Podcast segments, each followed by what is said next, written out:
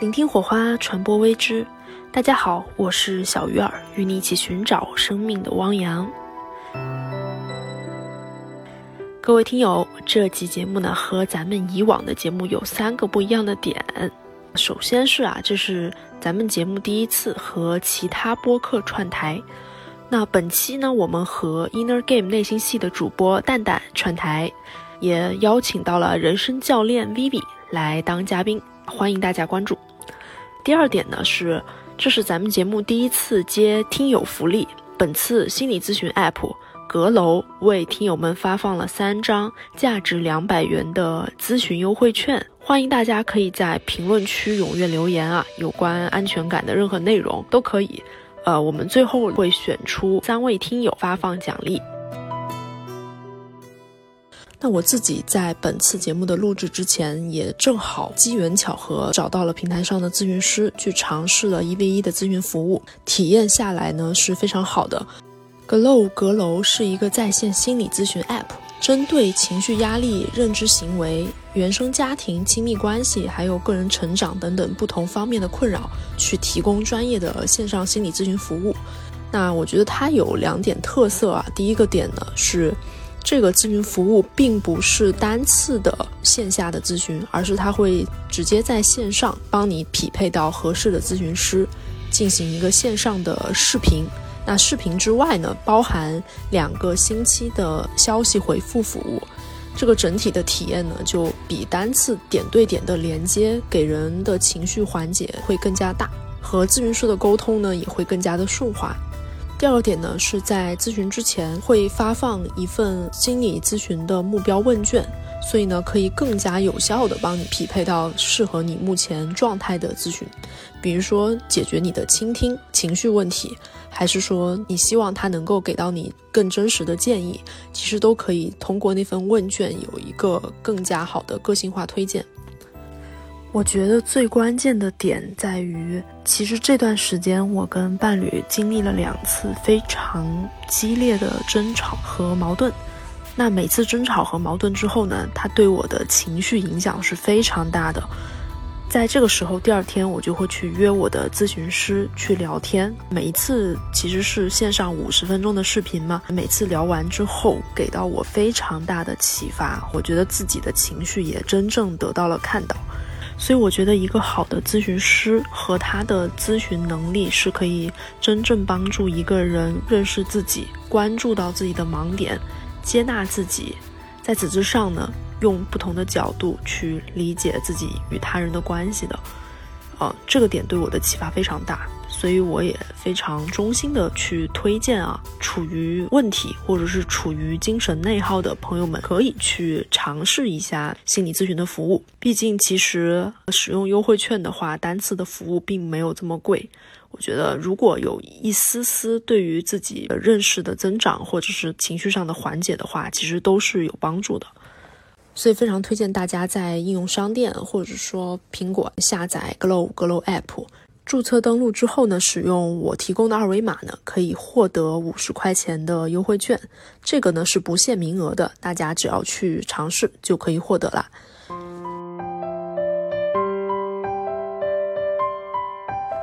最后呢是，咱们节目啊，在二零二三年要开新系列了。那其实我们凌波微步队长节目呢。二零二一年的第一个向内探索的系列是一直在为大家介绍各种自我探索工具和人生重要的命题嘛，MBTI 啊、命理八字，还有塔罗这些都有覆盖到。那二零二二年呢，我们开启了第二个向外探寻系列，也在邀请不同的嘉宾去介绍他们的人生之路，婚礼策划呀、公益啊、创业啊、产品经理啊。那现在是二零二三年嘛，我们就开启了第三个系列啊，关系建立。那这个系列会和大家一起去探讨自我和各种关系的关系。那具体有自我和哪些关系的关系呢？大家可以持续关注我们的更新。关于我们节目的不同系列呢，也欢迎各位善于使用各种自我探索工具，或者是有着各种人生经历的嘉宾来联系我，咱们可以一起聊。期待咱们的头脑火花的碰撞。啊，让彼此在自我发展的路上更进一步。那这期节目首先会和大家聊一聊亲密关系当中的安全感。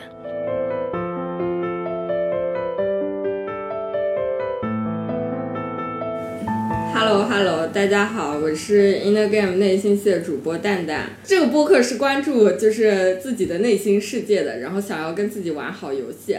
Hello，大家好，我是小鱼儿，我是宁波微步的主播。那我的播客呢，基本上是都在关注自我发展的。然后我的主业是在一家互联网公司做产品经理。Hello，大家好，我是 Vivi，我现在是一名 Life Coach，主要会给各种各样的人做呃相关的教练。嗯，比如说这个灵性方面，然后还有这种女性自信和亲密关系之类的。呃，同时我自己也有一档播客叫《门内门外》，也和小鱼儿一样是关于探索内在和探索自我的。欢迎大家可以在小宇宙上找到我们的播客收听。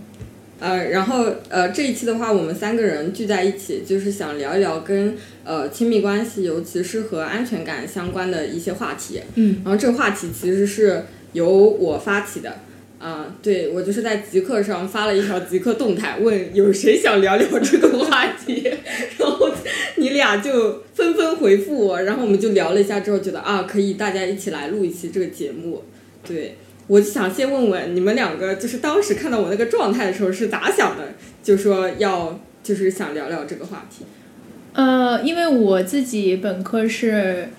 修过心理学嘛，然后同时我自己也是一名 life coach，会解决很多亲密关系相关的东西，所以呃看到你发那个，我就觉得嗯，你如果有机会还可以串台的话，也可以一起聊聊这个事情，看有没有什么火花。我感觉我的话是因为当时蛋蛋提到了一个《再见爱人》这个综艺嘛，正好我跟我自己的对象是全程都在追这个，然后对这个。综艺本身也有很多见解，另外就是我发现我人生里面非常重要的一个课题就是亲密关系，嗯，然后从以前到现在，对，做了非常多的探索，然后这个话题其实也是一直想要起，但是一直没有一个很好的契机，然后这次哎，大家就一拍即合，嗯。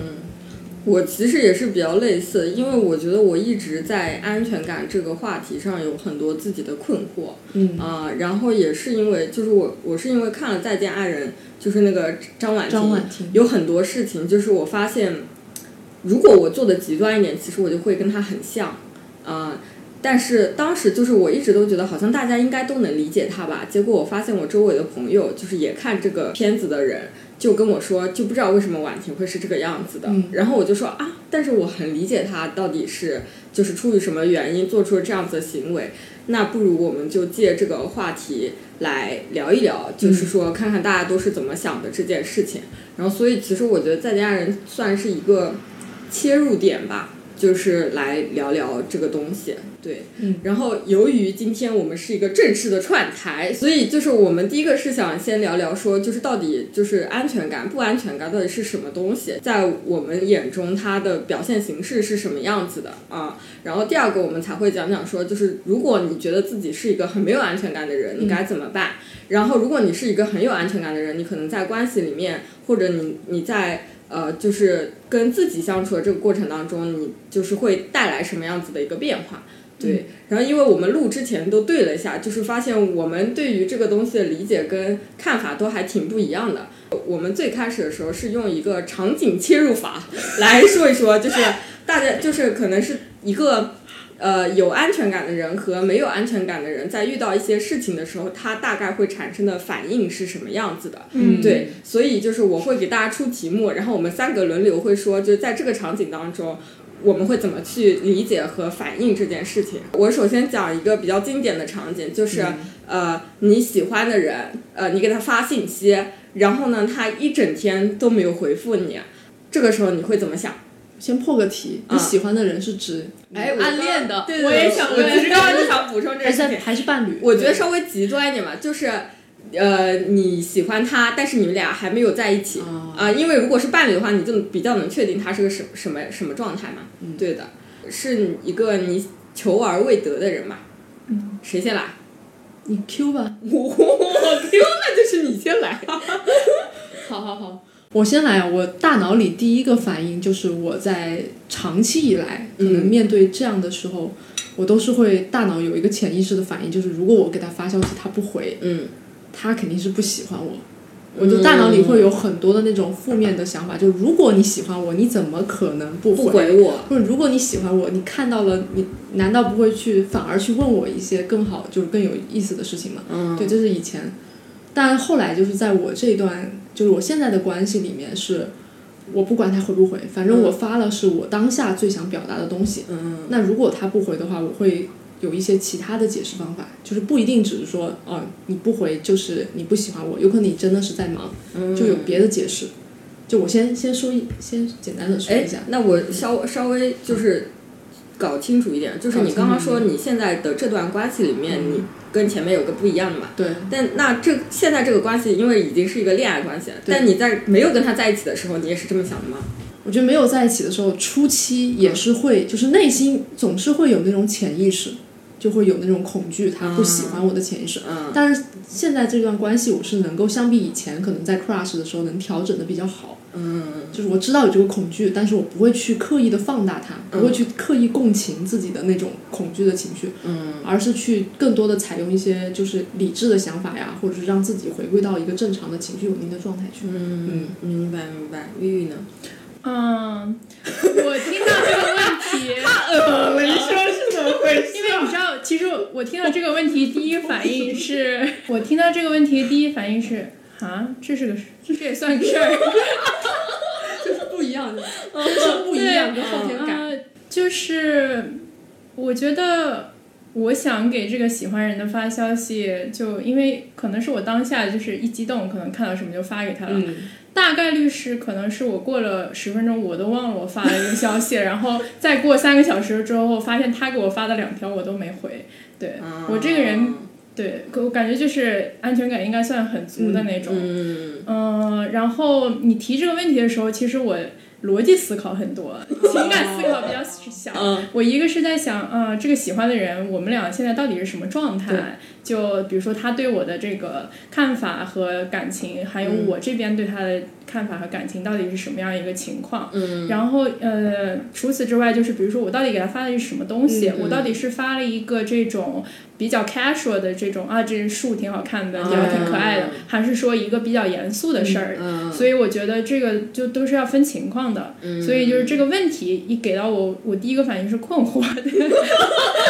说明你人生没有遇到。我觉得是的，说明说明这个问题对你来说是个新问题。对啊，就是你以前就没关注过这个东西。啊，对，我觉得我一直都是。可能比较我行我素，而且非常自我的一个人。呃，我喜欢一个人，我肯定会对此做出相应的努力，然后看我们能推进到哪一个步骤。但是我。呃，只能做到我这块努力，因为我非常知道，就是对方到底是怎么样的，和我们俩到底适不适合，这都是呃不是我可以决定的，所以我很少去纠结这个部分。所以就是一般呃，不管是我和这个喜欢的人到了哪一个步骤，到了那个步，不管是能不能往前走，呃，我都会比较果断一点。然后我刚想到就是我的回答和 Vivi 的回答的差异，我突然想到一个点啊，你说就是为什么会有这种差异？就比如说，威力在看到就发了一个东西之后，可能那个时候就是你当下的一个感性，你就是想给他发一些分享一些东西。嗯，你可能对这件事情是没有期待的，所以那个差别的点就是在于我为什么会去觉得恐惧，是因为我发这个的行为就是有期待，就是我希望他怎么样的回，如果他不回，是不是证明他对我没意思，进而证明他不喜欢我，进而证明我这个人没有价值，所以他是有一个这种好像。比较负面的，就是否定的那个推论。如果这个推论在，好像我就不能去接受这件事情。对对对，我我也很想说这个点，就是因为我发现，其实我的反应跟你的反应是有有一点像的，就是因为我会发现，其实很多人在关系当中，或者你在做这个行为的当下，你你的下意识里面是有个预期答案的，而那个预期答案是一个非常理想的答案，就一般来说，就是有一种。你觉得哎，他就是应该这样，非常懂得我，然后就是来回复给我，然后一般对方都是做不到这个样子的，就是哪怕他其实是喜欢你的，但他可能是不能以你期待的那个方式来给出回应，然后这个时候就会有一个落差，嗯，然后这个落差就会让人觉得有点失望或者有点难受，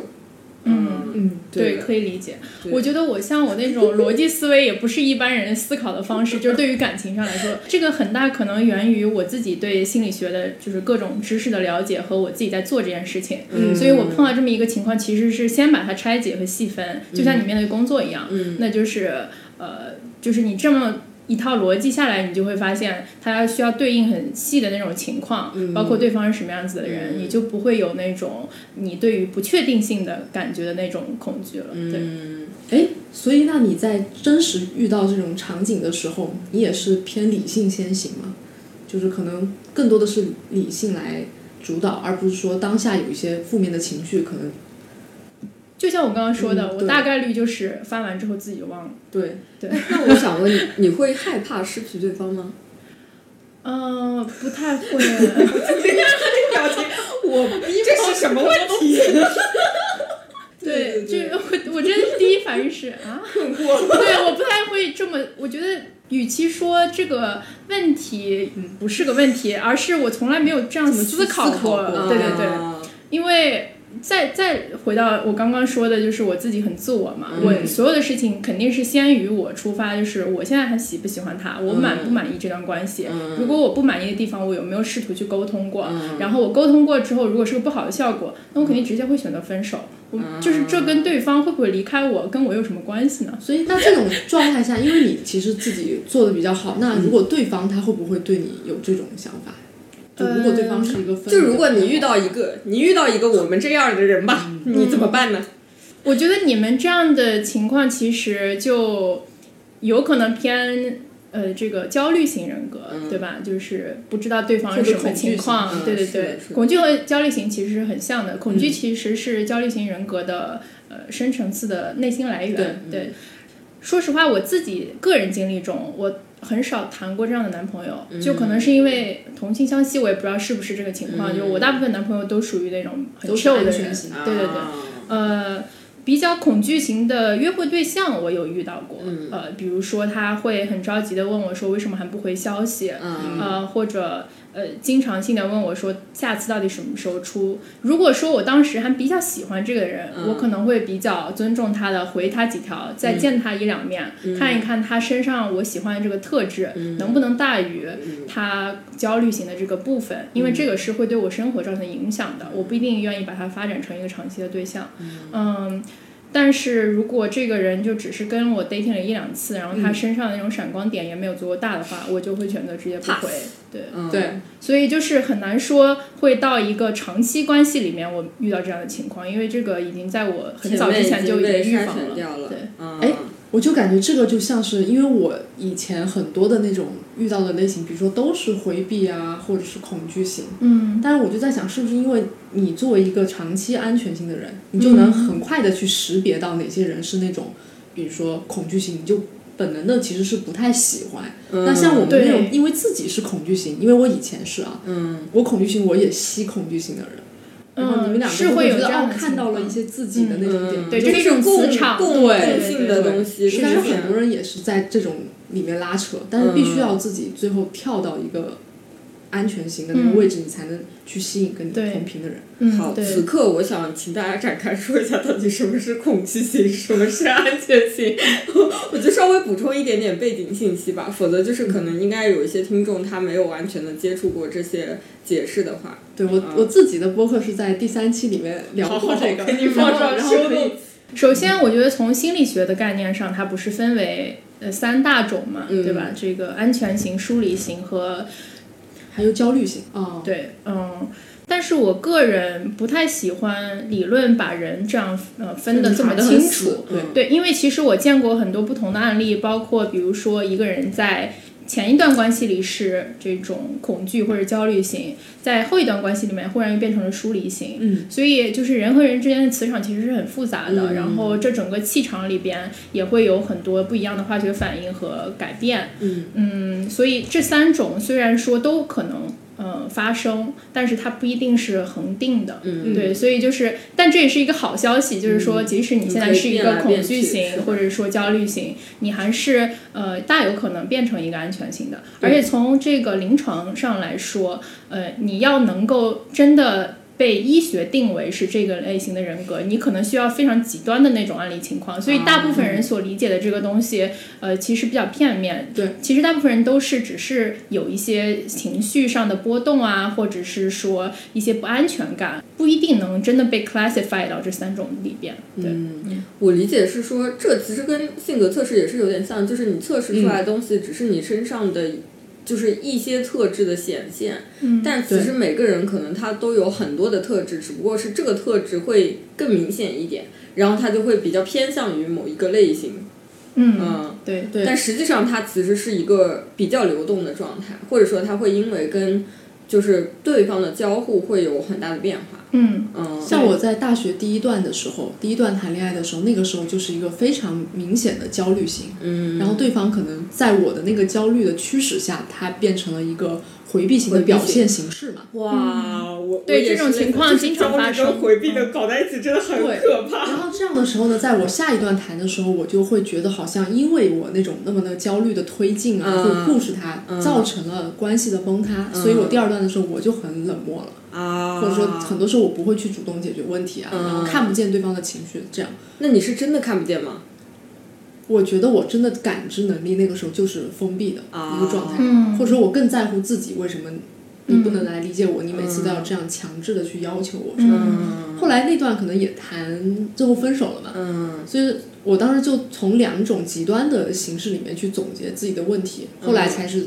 就是基于第二段分手之后，我才慢慢的进入自己自我探索的旅程的，然后才开始慢慢的去想怎么样让自己给自己安全感，而不是通过关系让别人去给你。然后慢慢的，后来我变成一个安全型之后，呃，才跟现在的伴侣就是在一起。嗯就不是我靠一个人把我拉向了安全，而是自己给自己一个安全感。嗯。嗯那你讲到这个的时候，我想到的是说，其实我觉得遇到一个安全型的爱人，嗯是一个很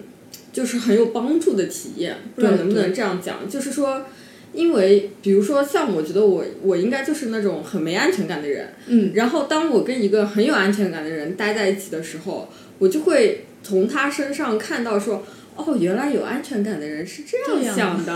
哦，原来我也可以这样想，然后我就会就是从他身上 copy 那个模式过来，就是、哦对，就是我因因为我们回到主题，我还没有讲我的反应，就是我觉得我的第一阶段跟就是小夭的第一阶段是比较像的，嗯就是如果他一天没有回我消息，我又是就是很很喜欢他，我就会意识就是第一反应就是那你是不是不不喜欢我啊、然后。但但是我后来发现，就是然后我你是不是不喜欢我？我的下一步就是，那我要确认一下你是不是喜欢我，就是我要再确认一下这个事。然后比如说我之前就会再发一条，哦，啊，就会再发一条，或者我就会问一些问题什么之类，反正我就是通过其他的一些行为和互动，就是从再从侧面确认一下这个事情，这个就很不好的点。就比如说我再发了一条，然后我就想的是，如果你一分钟回我了，你就是爱我的；如果你不是的话，那你就是不喜欢我的。我以前就是非常简单的这种方式来看人家到底是不是喜欢我，但实际上并不是这样嘛。然后到后面来说，我就会发现。我的自己就我很经常会有那种很想确认，就是那你到底还喜不喜欢我的状态，就是这个时候就是安全感不是很足啊。但我会意识到说，我现在是一个，就是有个情绪叫做不安全感来袭了，而不是是真正的事实是这个样子的。哦，往往这个情况下，我就是很具象图像化的那种，就是我就会有一种自己被抛到了一个空中，然后我也不知道下面有没有人接住我，但是我就感觉到自己抛到空中，所以我就会很害怕。嗯，然后如果对方有一些反应或者怎么样了，我就会觉得自己被接住，然后我就会觉得很安全啊。然后反复抛了几次之后，一直被接住，我就会觉得哦，OK，安全了，不用再测试了。嗯、但是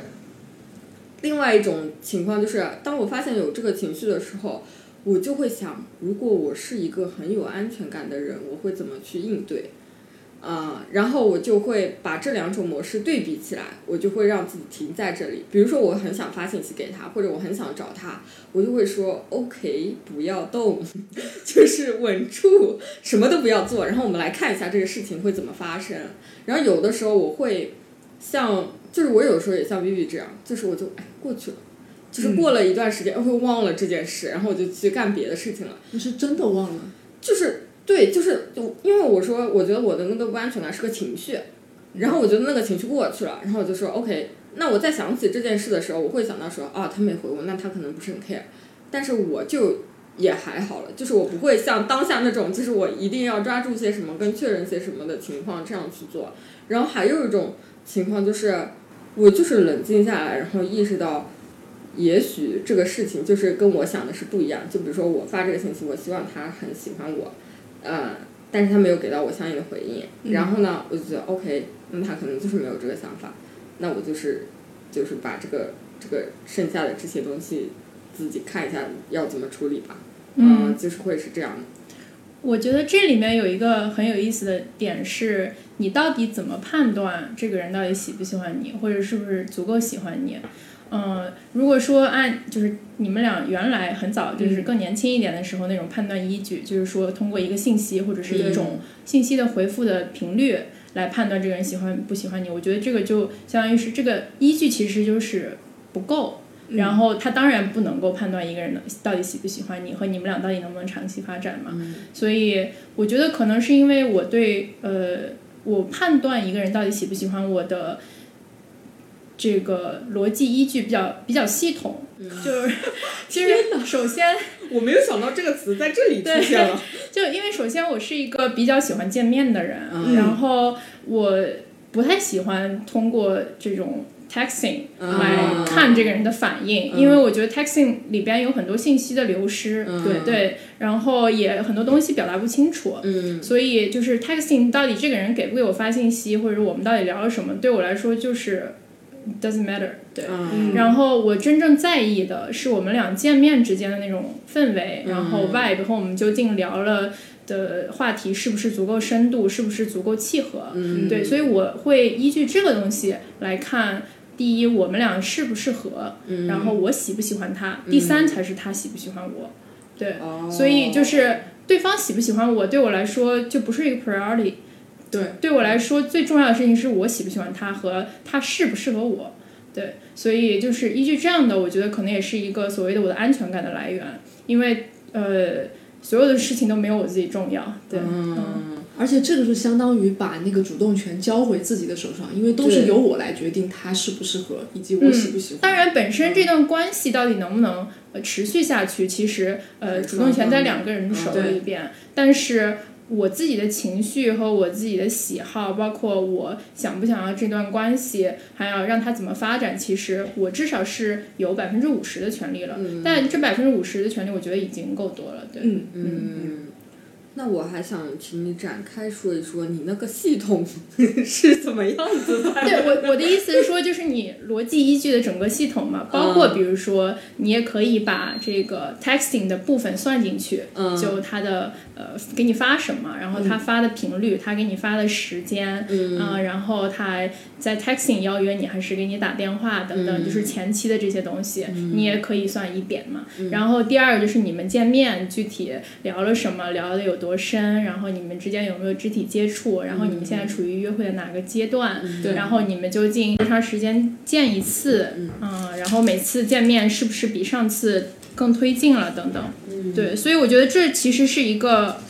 可以叫做一个系统。对，这就是一个约会的系统。如果你走进亲密关系，它也是可以。有一套亲密关系应对的系统，因为就是在心理学里面，其实有一种呃治疗方法叫系统疗法，嗯。他就把一个家庭看作一个系统，这个里边有很多因素，包括如果你有孩子，然后呃妻子、父呃这个这个叫什么老公。然后他们三个其实都是在这个整个生态系统里面在同共同运作的，有一些东西可能会插进来打破他们平衡，可能是一个第三者，但也有可能就是酒精，这个老公比如酗酒了，打破了他们这个平衡，然后出现了这么一个所谓的心理问题，然后需要去找治疗师帮他们治疗嘛。所以就是我觉得，如果你用系统的这个概念来理解一个关系，或者是说两个人发展的情况，你其实能够呃看得更多，看得更全。所以这个其实也消解了这种不安、不确定的这个部分。不确定的部分消解的时候，你不安全感自然会变少嘛。对，嗯，你刚刚在讲这个的时候，我在想说，其实有的时候就看你把这个关注点到底放在哪里，就是。因为我觉得，就是那种不安全感产生的时候，很多时候其实我是在关心别人，就是我是在关心对方是什么想法，以及对方到底喜不喜欢我。但是我在关心对方的时候，其实我就比较少的关心我自己，就是我就不太会想说，那我现在的感觉是什么样子的？我在这个关系里面舒不舒服？或者像你讲，就是我们两个适不适合？我就发现说，这个可能是一个比较大的不同吧。就是我会很多时候都是在想，我已经跳过了自己，然后我就先去关心对方了啊。然后关心完对方的时候，我也没有想起来回来要关心自己是怎么想的。往往是到一种很难受的地步，或者是很不舒服的地步的时候，才想起来说，哦，我现在真的很很不 OK。然后我在这个关系里面真的很不舒服啊。然后这个时候我就说 OK，拜拜，我就 从这个关系里面出来了。这里好像还有一个点哦，就是，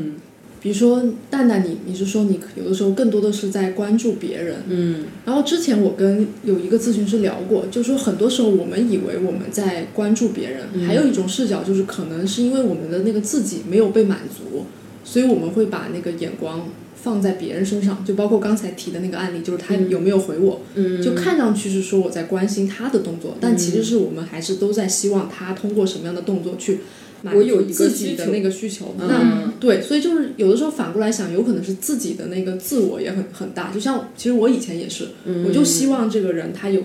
各种方面，比如说回消息啊，或者是嗯说他说话的态度呀、各种点都希望是按照我的那个诉求去做，但是他没有去这么做，我就会觉得这个人有问题。但实际上是我自己的那个世界太大了，但是我其实没有看到他对我也有很多需求，我全都在看自己的需求去，我也没有去满足他的需求。是的，是的，是的，因为你讲这个，我觉得这个就是张婉婷的典型表现，就是 对，就是张婉婷那个就是过于极端了。对，因为我刚开始看前几集的时候，我觉得前几集他就是大家好像都觉得他很讨厌，然后就觉得他有很多事情就是，我觉得他就是那种呃，我做这件事情，我预期你要这样做，然后当对方没有这样做的时候，他就会很抓狂，然后他就会生生气。可以举个例子，要不？嗯、你说张婉婷吗？对对对，就是我记得印象嗯比较深的一次，就是当时在节目里面那个张婉婷跟她的伴侣宋宁峰吵架嘛，嗯对，然后吵架的过程其实起因就是他俩都在看一个报纸，然后那个报纸里面报道了一个新闻，他的伴侣呢就就宋宁峰对这个新闻发表了一些自己的看法，然后张婉婷当时就说让他不要说了，就他觉得他现在去说这些那个评论在节目上播出去，可能会有的人去攻击他，会影响到他。对，但他其实起因是为了他好的，但是因为宋宁峰他觉得长期在他们的亲密关系中，张婉婷都是让他不要去说话，就他一直觉得我自己就这个需求表达的需求被扼杀了，他当时就非常生气，嗯然后就去说表达了，就第一次表达了他自己的怒火吧，就正面的是说我不希我不希望让你就让我闭嘴，我也是有自己的需求的。嗯然后张婉婷就发现哦，你怎么又开始忤逆我了？就当时那次就有一个情绪的大爆炸，然后那个那次就闹闹得特别崩，然后整个就是在节目里面拍出来两个，他就说要离婚呐、或者怎么样，嗯然后所有人可能都感受到了那种非常低压的氛围，然后最后这个处理方式就是还是宋宁峰就是在默默的去保护他，去呃说都是我的错，对对对，嗯是的，是的，是的，因为我我是想要说，就是我觉得婉婷是那种，就是她跟宋宁峰说你不要说的时候，嗯。她其实心里是有个预期的，她就是预期宋宁峰是知道说我让你别说是我为了你好，嗯。啊。然后，如果你知道我是为了你好，那你就应该理解我的这种行为，对。然后你就应该不要对我就是来反抗我，嗯。对，因为你都知道了我是对你好才这样的，我就算现在对你凶了，或者我用一个很粗鲁的方式，就他好像当时捂住了他的嘴还是怎么样的，对对，他说我就算用这种方式对待你，但是你当你理解到我是对你好的时候，你就就不该你就会包容我，嗯就是你就应该以一种包容我的状态来应对我。然后当宋景峰没有这样去做的时候，他就会觉得哇你怎么这样？然后而且因为之前宋景峰跟就是节目组又聊了一下，他就会觉得哇你现在就是完全不听我的啦，然后你都跟一个外人，你听外人的话，你不听我的。对对所以在张婉婷的世界里，他他的一个点就是，他认为所有宋宁峰没有按照他的意愿去做事，全都是说明在抵抗他，或者是要对对对抛弃他的嗯这种对对行为。对，是的，是的，听起来他们俩好像缺少一些情感上的沟通。对，因为虽然我和我男朋友都是比较理性思考的人，但是我们俩平常的的情感沟通其实特别多。我们很少用逻辑来谈恋爱，就大部分时候我们俩就像小孩一样，就是我生气了，我今天很伤心，你赶快要安慰我。就是我觉得这个东西是可以问对方要的，然后你也可以呃。坦然的接受对方给你的这个情绪的，就是，然后这个东西结束了就不会有积压，不管以后是怎么样，就呃，包括就是比如说情绪结束了之后，你们也可以呃，针对逻辑性的东西去重新聊一聊也好，不聊的话其实也没有大的大的问题，我觉得，但是就是这种小情绪的及时释释放，其实对关系的健康很重要。嗯，这个好像也是我最近的一个困惑。嗯，诶，你说，就是因为我。其实上周状态很差嘛，就是也是亲密关系里面跟伴侣的沟通问题，然后爆发了一次非常大的矛盾，就没有爆发过这么大的矛盾。但是我自己后来啊，经过很多天的就是自我调节，然后发现好像有刚刚 Vivi 说到的这个问题。其实我们在就是有情绪的时候，那个当下好像是没有办法去进行 Vivi 你说的那种，可能我。发一个就是小火，或者是你安抚一下我的情绪，我们就会用理性去沟通。但其实两个人都有情绪，理性沟通只能越来越激发互相的怒火，或者是说在争争辩嘛，就在争辩。我就觉得这个点可能是我需要去修炼的一个点。嗯嗯，对。因为你刚刚在讲的时候，其实我在想说，就是就是关系当中的沟通，其实他要沟通的东西是。就是除了正常是你来我往的这种沟通之外，它有很重要的一部分是，就是我们对于就是我们两个这样的互动和我们两个的状态当中的沟通混混起来，就是有点像，就是比如说我今天跟玉玉说了一堆东西啊，然后呢。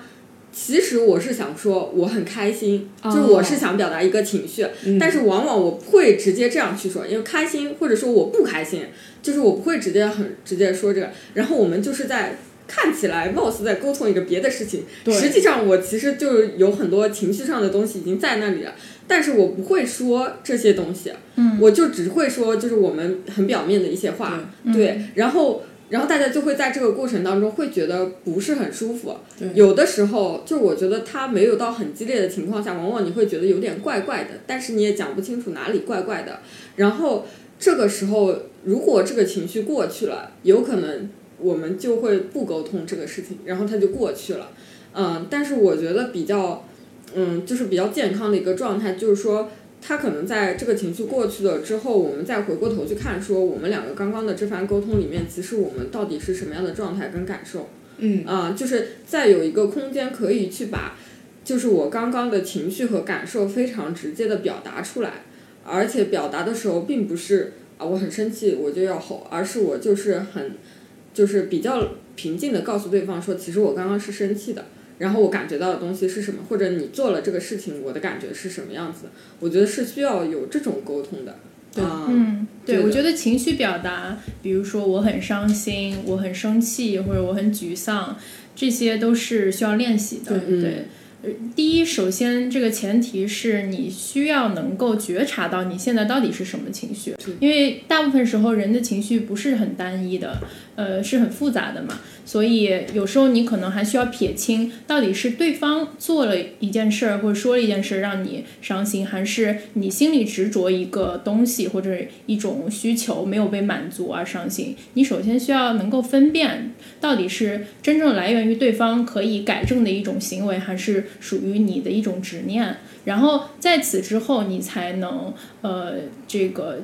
进进一步的去和对方去表达和沟通这件事情。对，但是如果是比较成熟和比较好的这个伴侣的话，在你呃先进行一个初步的这种情绪表达，说啊，我现在真的很伤心，但是我呃不太清楚究竟是因为什么伤心。呃，我觉得对方也是会给到你一个 support 和这种呃很好的反馈的，就是你们俩可以一起去探索这个伤心到底是怎么回事儿。对，但是比较呃恶性的一个。循环和结果可能就是你们忽然呃因为积压了一些所谓的伤心，甚至已经分不清到底是因为对方产生的还是因为一些其他事情产生的，然后变成了一个很大程度的这种爆发。那这个这种时候就是更难去找到这个源头到底是什么样子。对，嗯，对，是的。我刚刚在想的是说，其实像玉说，就是我能跟对方去表达。我觉得现在有点伤心，但我不知道这个伤心是为什么。然后大家一起去探索，这个已经是很就是需要修炼才能达到的状态了。因为我觉得大部分的人其实第一个是，嗯，我接触蛮多人，就是我身边的人会觉得，哎，竟然可以这样说出来吗？就是就是我竟然可以把这个东西就是以这样的方式去传递给别人嘛？因为我觉得大部分的人他可能。如果他有这种感受，就是我有点伤心，但我不知道为什么伤心，他可能就会坐在那里不说话，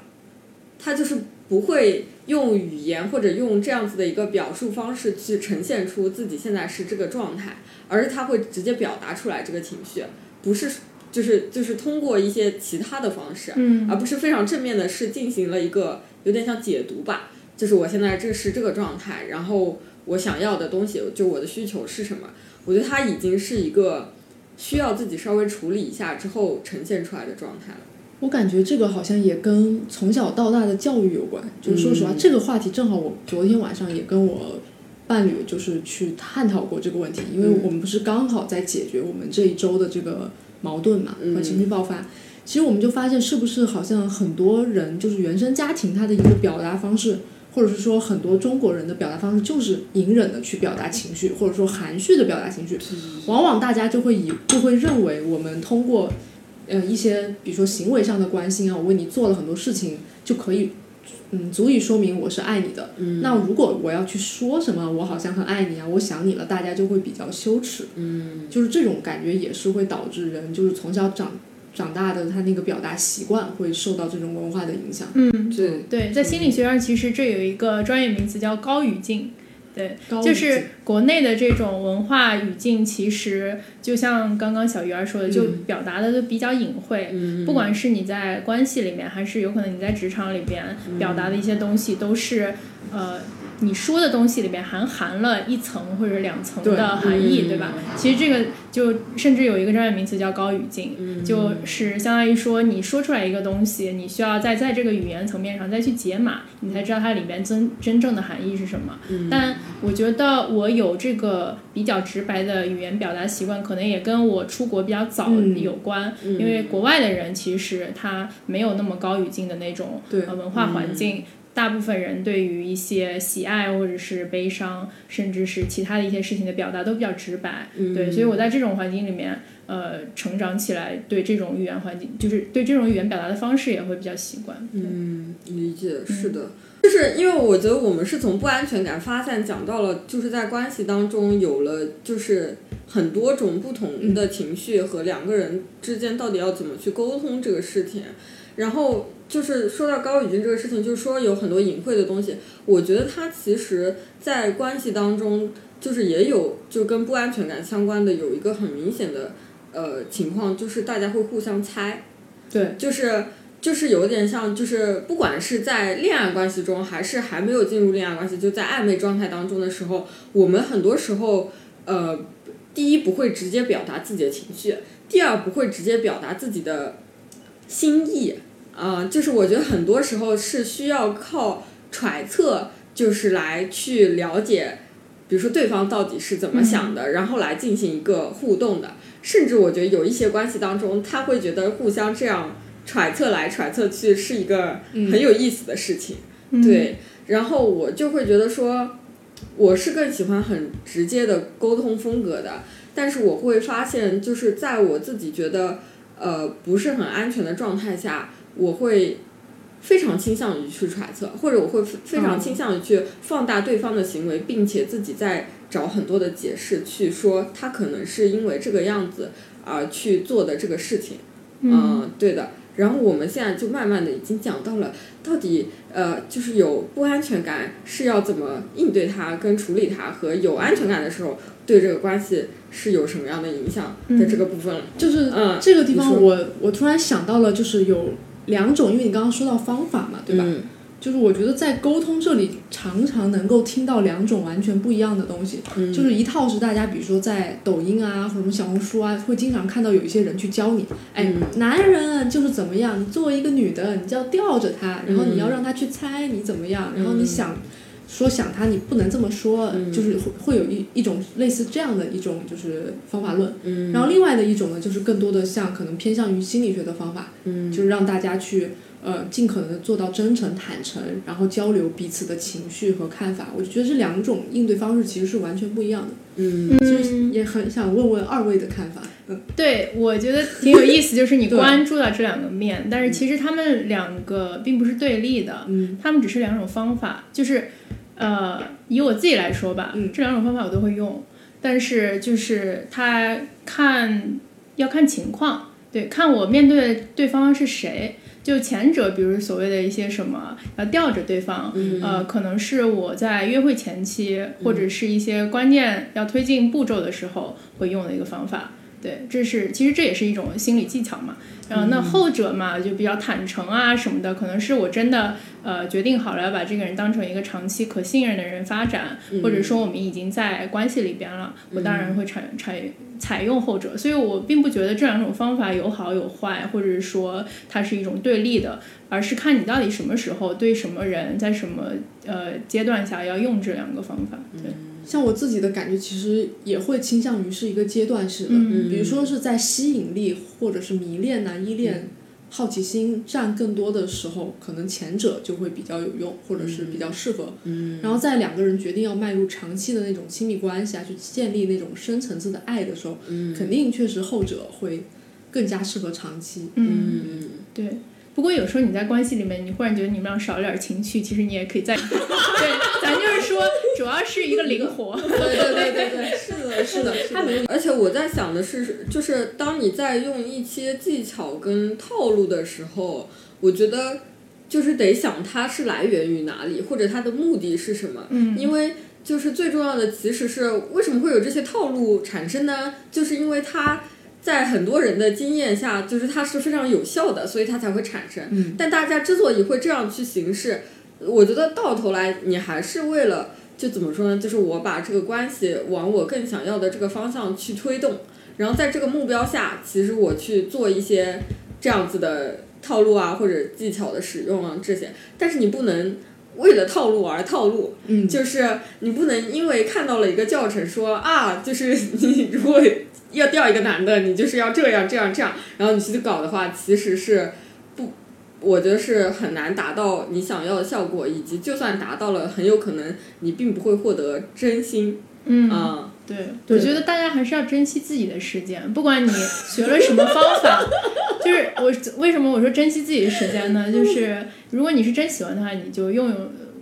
用就是任何套路都无所谓，因为是你是真心喜欢他。嗯如果你就呃对他也没有什么感觉，嗯然后一定要去呃不断的用这些套路，但你也不知道为了什么，可是可能是为了消磨一种时间，或者是满足一种你对关注感的需求。嗯，那我觉得可能这个人需要重新想想他为什么会有这样子的欲望和需求，嗯而且一定要从男人身上来找。对，而且我觉得，就算是真的，你可能喜欢一个人，你想跟他建立长期关系，嗯我觉得关注点还是在于你自己是谁，以及他到底是什么样的。嗯就是如果太把那个方法论都是拿来直接套的话，因为方法论也是别人总结别人的经验嘛，对对对，不一定是适合于你面前的这个人，或者也不适于你自己。我觉得这个也是一个非常值得去思考的问题。嗯。对，那话说回来，Q 流程的我又想问了，嗯，就是比如说对你们来说，你们觉得如果一个人他是非常没有安全感，在这个关系当中，你们会给他一些什么建议呢？可能从我的角度，我也会去看我之前是怎么走过来的，就是从不安全感走到安全感的。嗯像我的话，觉得不安全的时候，起初基本上都是基于不不够了解自己，嗯所以我可以建议他可能多去看一看，就是什么，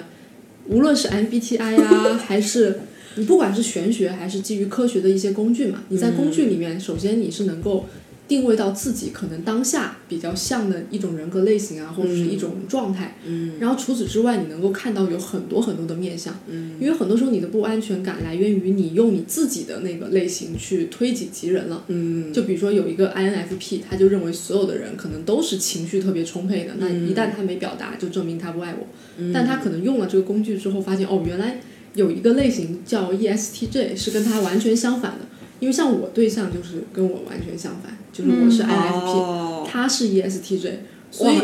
对，就是反成这样，反就完全是反的，所以在初期的时候，我们就是很多东西不理解，嗯。所以不理解会造成可能他的行为模式跟你的预期不一样，那不一样就是你安全感的来源，所以你要通过可能先知道自己是谁，以及你的你你渴望跟你去建立连接的那个人他是谁，这一层搞清楚之后，你就知道很多东西是误解，嗯。那一旦你就是脑海里相信的那种既定的那种信念，它变成了一种误解，你就可以用另外一种方式来解释，嗯，你之前你们俩的一些事情了。这个时候就会给你一些安全感，嗯。因为你觉得哦，原来他是真的因为什么原因不回你消息，嗯。可能他从小到大的性格就是不怎么看手机，嗯，对，不像有事打电话，对吧？有事人家也是，对吧？嗯就所以说，我觉得这是呃一个首要的点吧，就是发现自己跟他人的差异。嗯然后第二个点，可能在我这里就是还是要去做一些冥想，就如果你自己真的想改变的话，嗯学一些冥想，然后去练习，这样可以让自己更好的去体察自己的情绪。嗯嗯，也像之前薇薇说的，如果一个人能够嗯比较好的去洞察到自己的情绪，这个时候才能表达出来。嗯，就你可能比别人先知道我这个时候是伤心还是愤怒啊，还是更多的一个什么感受，嗯。然后才能就是把自己从那个情绪里面抽离出来，变成一个审视他的状态。嗯。然后第第三点也是想讲一下，就是我昨天在阁楼心理咨询去跟那个咨询师聊，没想到你比我先 Q 了甲方爸爸，因为昨天我在那个阁楼 app 里面去做了一段心理咨询嘛，嗯，然后当时那个咨询师其实就提到了一个点，他说我们总是希望伴侣去满足自己的一些期待，比如说希望在我伤心的时候，他能够去马上安慰我，但如果他那个时候可能看到我伤心，他比如说是愤怒或者是冷漠，是一些其他的情绪，嗯，然后就是深深的刺激到了我们，我们当时可能会以为那个是伴侣造成的，就以为我们所有的伤痛都来源于伴侣。但实际上，只是因为他们不小心按到了自己的伤疤，嗯，就有可能那个伤疤是来源于以前的一些经历，嗯，他说，所以就是你，你建立安全感，不能说让他去满足，他不触碰你的伤疤这件事情，而是你自己要找到你那个伤疤到底是哪哪里来的，嗯，然后把它解决好，这个时候你的安全感也会多了一块儿，嗯。而不是一直在逃离那种恐惧，嗯，对。发现我的咨询师跟你的咨询师讲的是有一些异曲同工之妙的，就是因为我当时就是去聊的这个问题，也是其实是跟自己的不安全感相关。嗯就是我发现我到了一个怎么说呢，自己觉得很离谱的地步，就是因为我待在一个嗯。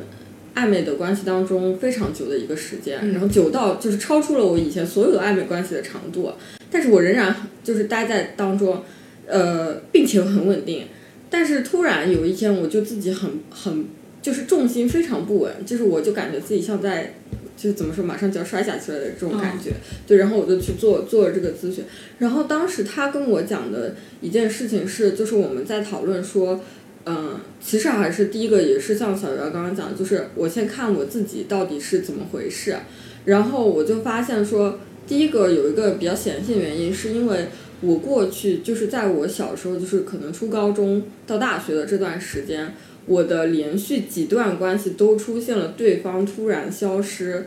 的情况，嗯所以我对这个东西就是有一种。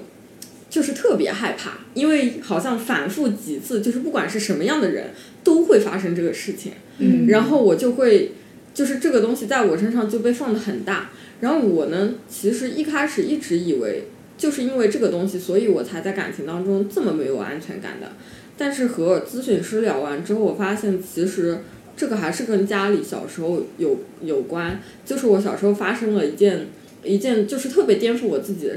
认知的一个事情。但是发生这件事之后，会让我一下子觉得，原来父母的爱是可以一瞬间消失的。他跟我讲了这个点之后，我会觉得说，哦，好像我从那个时刻开始，确实对我来说，我就不再相信这个事情，就是我心里就不再相信说爱是可以一直存在的。嗯啊、这件事情了。当我跟他聊到这个事情，然后他就是我的咨询师跟我说，他说你有可能是因为这个事情影响到了你自己的这个想法之后，哦，我突然就理解了，就是我突然理解了为什么我一直会在这个上面就是有一种就像过不去的坎一样，就是在这里就是一直不相信这件事情。然后第二个是就是。就是你讲到说不同人的类型，他对于爱的接收方式跟理解方式是不一样的。我觉得也也是很重要的一个点。就是第一个是你要理解自己是怎么感受到别人的爱的，然后第二个是你要知道你喜欢的那个人他是怎么感受到别人的爱的。然后我在这里的就怎么说最最近的一个发现就是。因为我跟我的咨询师说，我说我觉得我关于爱的感受是点状的，就是不是一条直线，而是我，比如说他过来找我了，我就觉得他爱我；嗯他他不找我了，我就觉得他不爱我了。然后他又来找我了，然后我就觉得他爱我了。我我就是是这种情况。然后我发现，哪怕我一直在探索自己的内心，然后很关注自己的感受，但是在这种关系当中，其实我是把自己的感受放在很后面的，因为我不信任自己的感受。就是我不相信自己感受到的爱是真正的爱，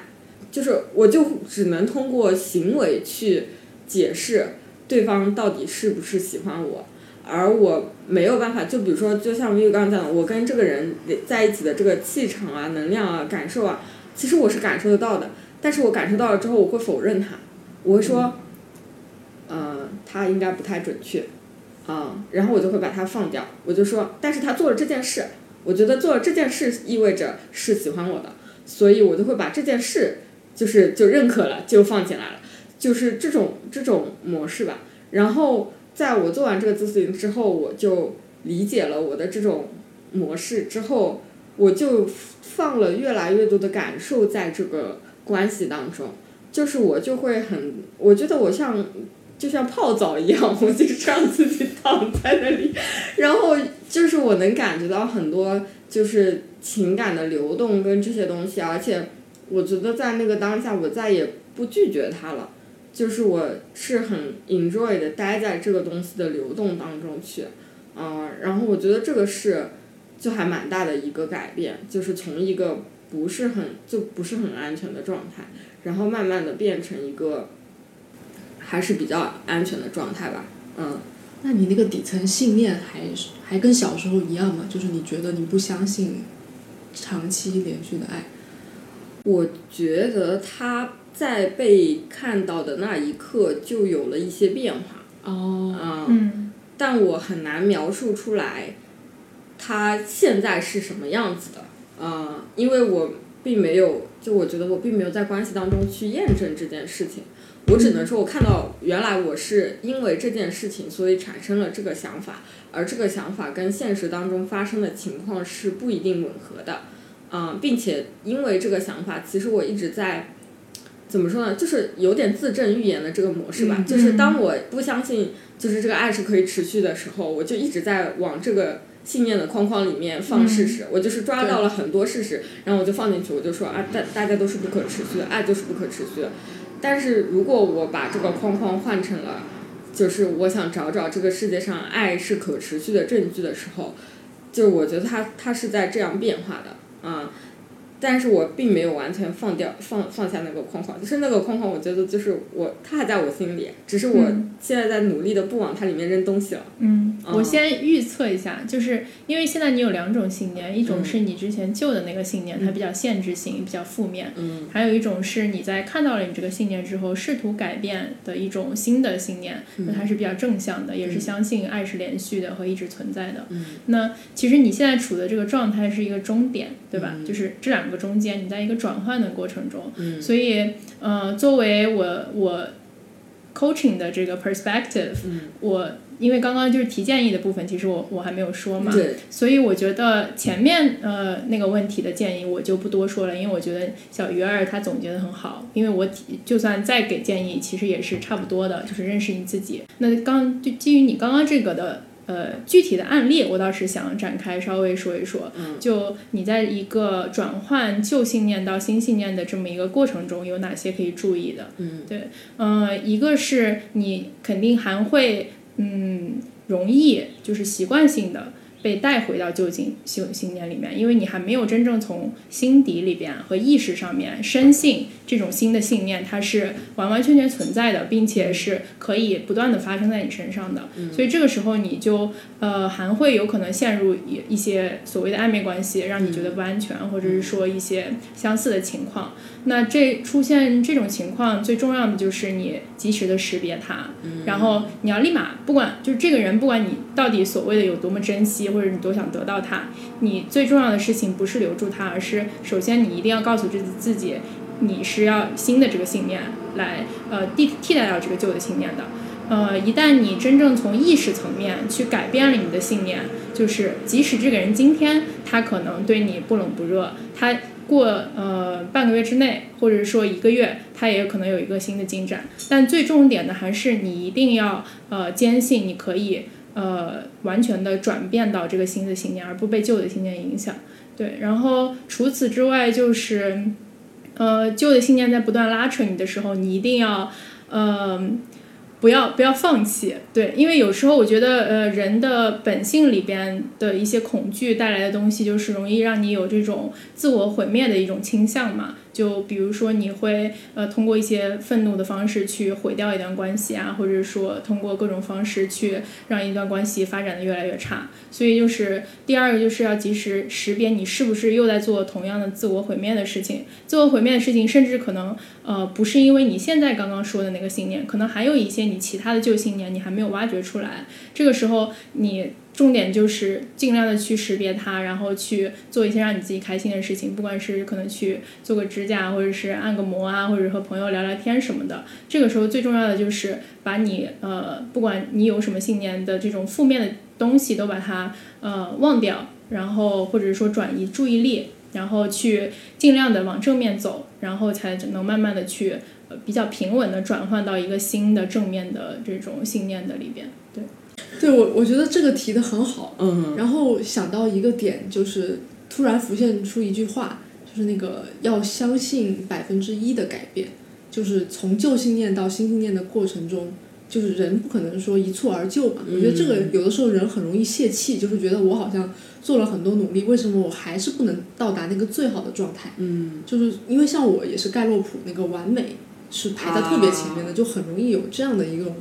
负面的那种反噬，但是我觉得应该破除掉。然后，如果以就是因为我是产品经理嘛，产品经理很多时候就是不断的在做迭代，每一次迭代可能就优化一个小点，但是你可能迭代迭代迭代迭代，你慢慢的就发现，哎，我之前想达到那个目标就到了。但是呢，你又知道每一次在那个当下，我就是永远会有一些新的迭代即将要做，然后也弥补了一些之前的 bug。嗯，所以就是在这个过程中，我觉得要就是有一个长期的乐观的信念，然后再加上。我知道每一每一小步也是很重要的。嗯嗯，是加一。我刚刚想问的是什么呢？就是因为在你讲的这个当下，我昨天就差一点又要毁掉一个关系，就是，但是我就是我有感觉到自己要往这个方向走了，就是在那个当下，就是其实它是一个非常简单的事情，就是我给他发信息，然后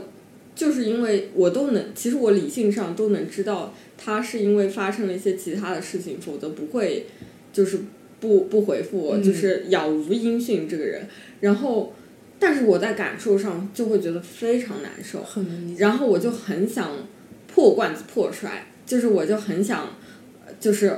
OK，就是我们就到此为止了这个状态，就是去跟他说话。但是我在。说出那个，就是因为我我也不会直接说 OK，我们就就这样吧。我就是因为我之前给他准备了一个东西，然后我就很破罐子破摔说你把地址发给我，然后我下一步就是我把东西寄给你，我们老死不相往来。我的内心是这样子的，但是我说的就是还是说我说你把地址发给我，就还是一个很正常的状态。然后对方就跟我说了最近发生了什么事情，然后又把地址发给我了。但是当我说那句话的时候，我就能感觉到。我想要毁掉这个关系，就是我想把这个关系切断了，然后我就跟自己说：“你去睡觉吧。”然后我就去睡觉了。对，然后第二天起来的时候，我就觉得自己好好好了，就是我没有那个想要毁掉关系的这个想法，并且我能很，就是我很平静的看看到了昨天自己有这个想法，以及对方是就是这个整体是怎么回事，然后后面就我就属于我就没有往那个方向去走。但是我我刚忘的点就是，它确实就是一直在这个过程当中，就是会发生，就是旧的信念会不断的来拉扯你，想要你回到原来的那个模式当中去。然后我觉得很重要的一点是，就是确实不是一蹴而就的，有的时候你甚至没有反应都是一种进步，就是你不去做出任何回应都是一种进步。因为像我觉得我原来就是会做出一些很差的反应。就是，就是就是这种我们一刀两断吧之类的这种反应，毁灭式的。对，毁灭式的。那其实你看，我现在就是我其实就并没有做，就是在对方看来，我其实并没有做任何的不正常的一些行为啊，就是我也没有消失，也没有不及时回信息，我什么都没有，也没有跟他说这个关系结束，我只是说 你把地址发给我。对，所以我觉得确实是。一步一步来啊，也许就是从这个就是很极端的这种情况到那边去的时候，就是第一步是你可以先慢一点，然后先保持一个让自己有一个反应的缓冲的阶段，就是都已经是很大的进步了。然后再说说我再以一种新的应对方式去应对它，嗯嗯，对，还有一个很重要的就是。你就因为它其实就是一种肌肉记忆嘛，你不不需要说责怪自己这件事情的回应到底是错了还是说不好了，对，因为我觉得这个很重要，就是呃，也是我比较相信的，就是因为。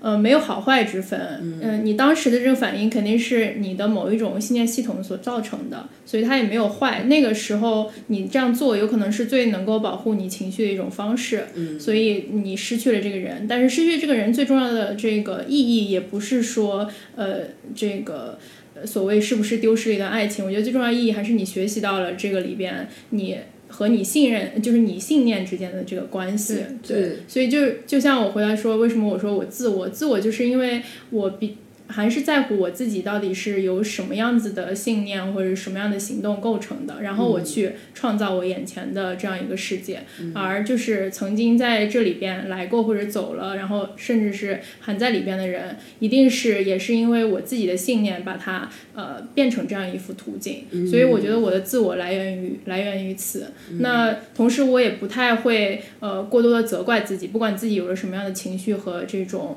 反应，我都觉得嗯这是。正常的，这个就是我当时能够抬起的石头的重量。那如果只有未来我才能抬起一块更大的石头，那我就可以慢慢等待去抬起一块更重更大的石头。因为重点其实并不在于我到底能抬起多重的一块石头，而在于我是不是慢慢的呃走向了那个那条路。对，所以我觉得过程是更重要的，比结果更重要。嗯，对，嗯。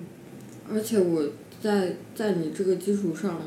我想到的就是。其实一个喜欢你的人，也不会因为你抬不抬得起一块石头而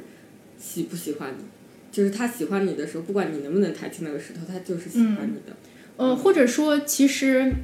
你真正在意的不应该是他到底会不会喜欢你，或者不喜欢你。就一个真正，比如说欣赏你闪光点的人，也有可能自己没有处理情绪的能力，对，而导致了一段关系的破裂。所以这个里面重点的问题是两个人到底呃双方有多强的能力去 handle 这样呃一种情绪或者是一个情况，而去维系这个关系。这里边其实呃一定你要说对方爱不爱你或者喜喜不喜欢你，我反而倒说这是一个无效信息。嗯，对，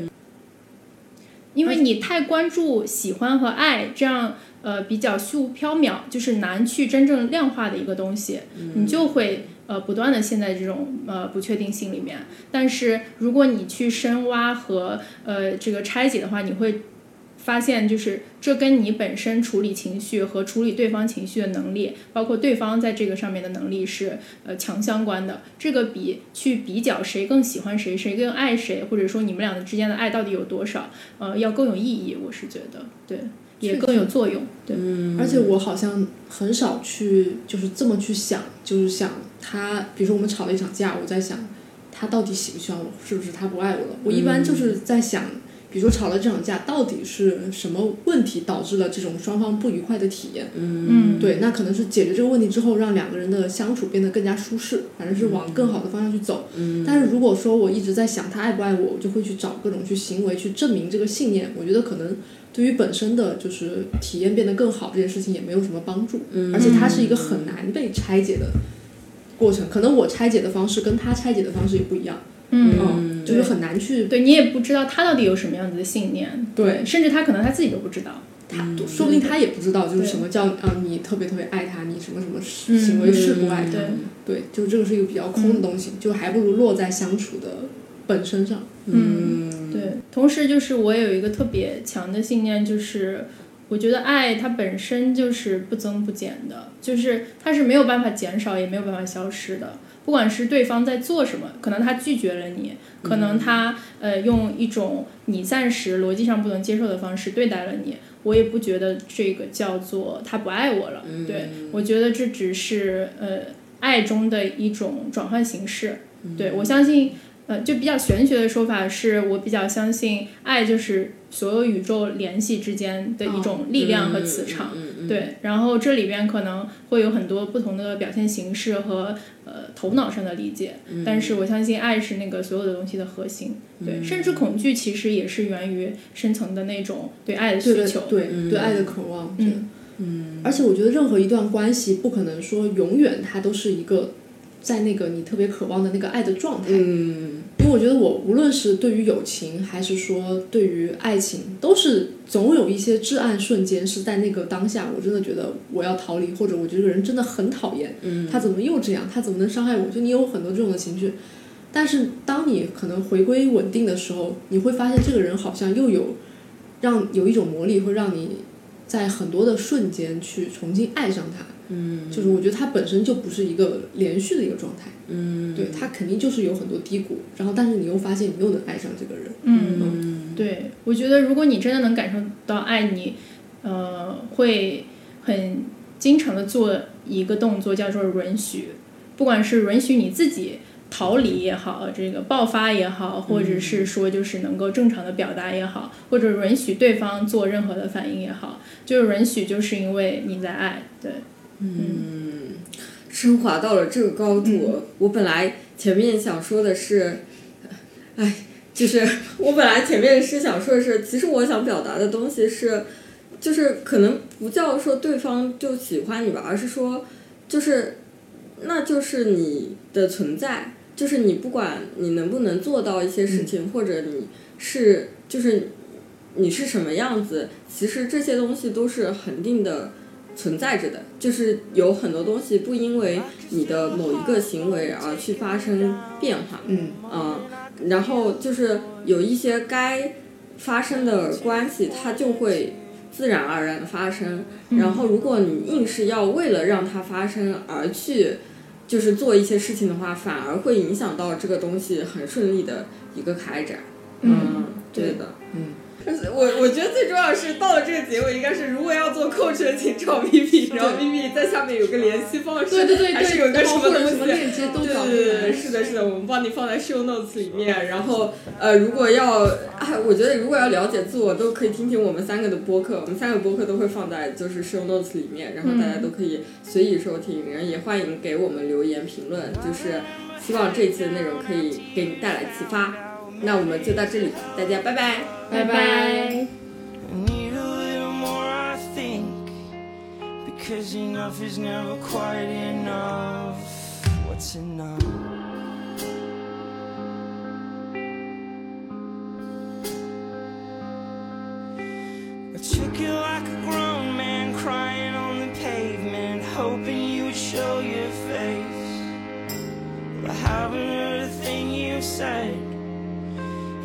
Least a couple hundred days.